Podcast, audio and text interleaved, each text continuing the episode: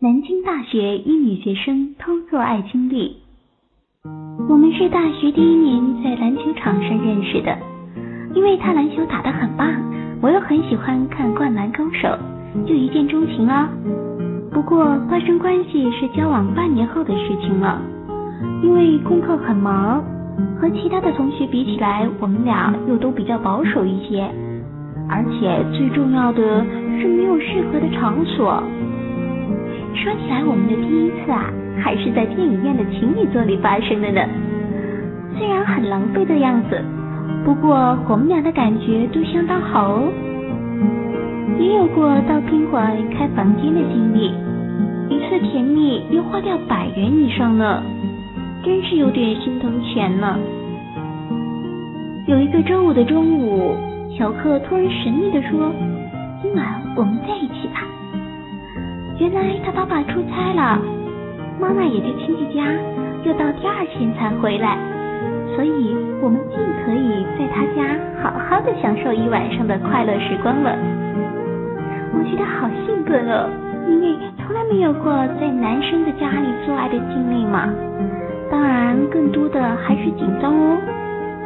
万一他家人突然回来，那怎么办啊？小克安慰的说。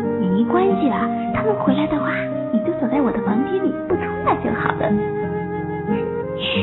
我一想，是啊，反正就是一个晚上，第二天早上早点起床，偷偷溜出来就好了。不过因为对他家不熟悉，我还是要他给我画了一张他们家的地形图，万一遇到意外情况，也好便于开溜。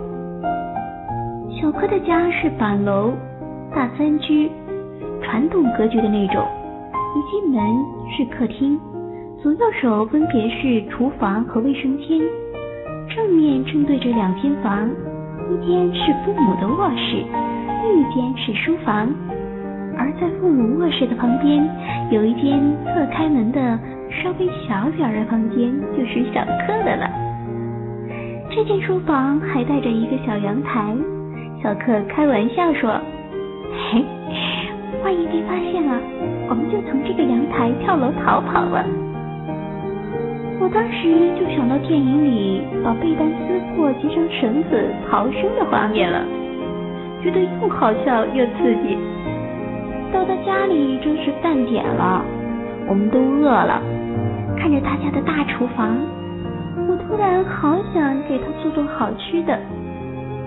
小克从冰箱里翻出鸡蛋、西红柿，我就凑合着给他做了顿西红柿鸡蛋面。嗯，他吃的很香啊，我当然也很得意喽。这可是我们认识两年以来第一次给他做饭呢。第一次在小克的家里，也许是因为有偷偷摸摸的刺激感，所以我们俩做的很完美。可是事后去卫生间洗澡的时候，虽然知道家里没有别人，我还是蹑手蹑脚的。没有办法，第一次在男生家里做这种事儿，心里太紧张了嘛。睡到半夜，我们被外屋的开门声和脚步声惊醒了。小哥说：“坏了，肯定是妈妈提前回来了。”我们俩都吓得不敢吱声。一直等到他妈妈洗完澡走出卧室，才松了口气。我们俩都偷偷的笑了起来。也许是被这种偷情般的刺激感所触动吧，我们又开始动情起来了。不过这一次做爱的滋味可真难忘，不敢大动，怕床发出声音。他妈妈可就住隔壁呢，不敢呻吟。怕被妈妈听到，哎，憋得真难受啊！最讨厌的是，小克不敢把用过的避孕套扔到外部的垃圾桶，怕被第二天收拾房间的妈妈发现，只好拿纸包起来，准备第二天带出门去扔掉。而我呢，最难受的莫过于不敢去卫生间了，晚饭吃的是汤面啊，所以很快想小便。但是因为怕惊醒他妈妈，不敢穿过木地板的客厅去卫生间解决。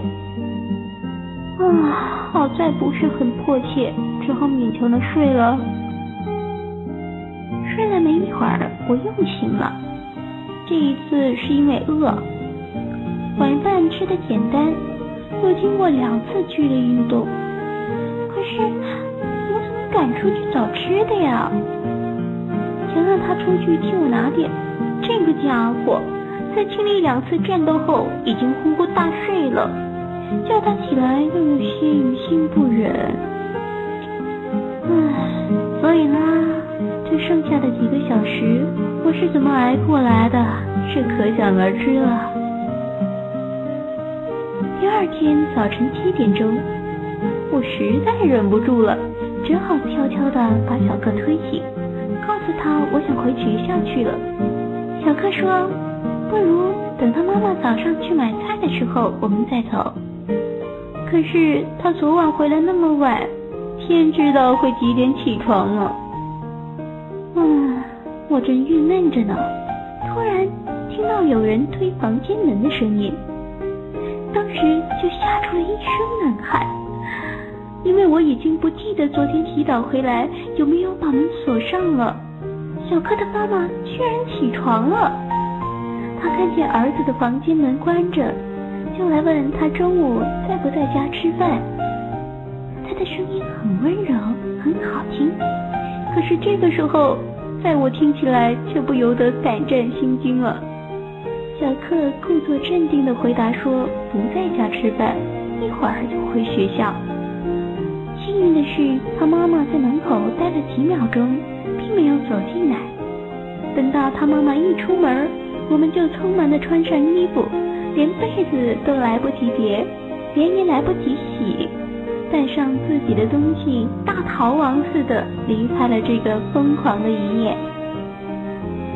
回到学校，才算彻底的松了一口气。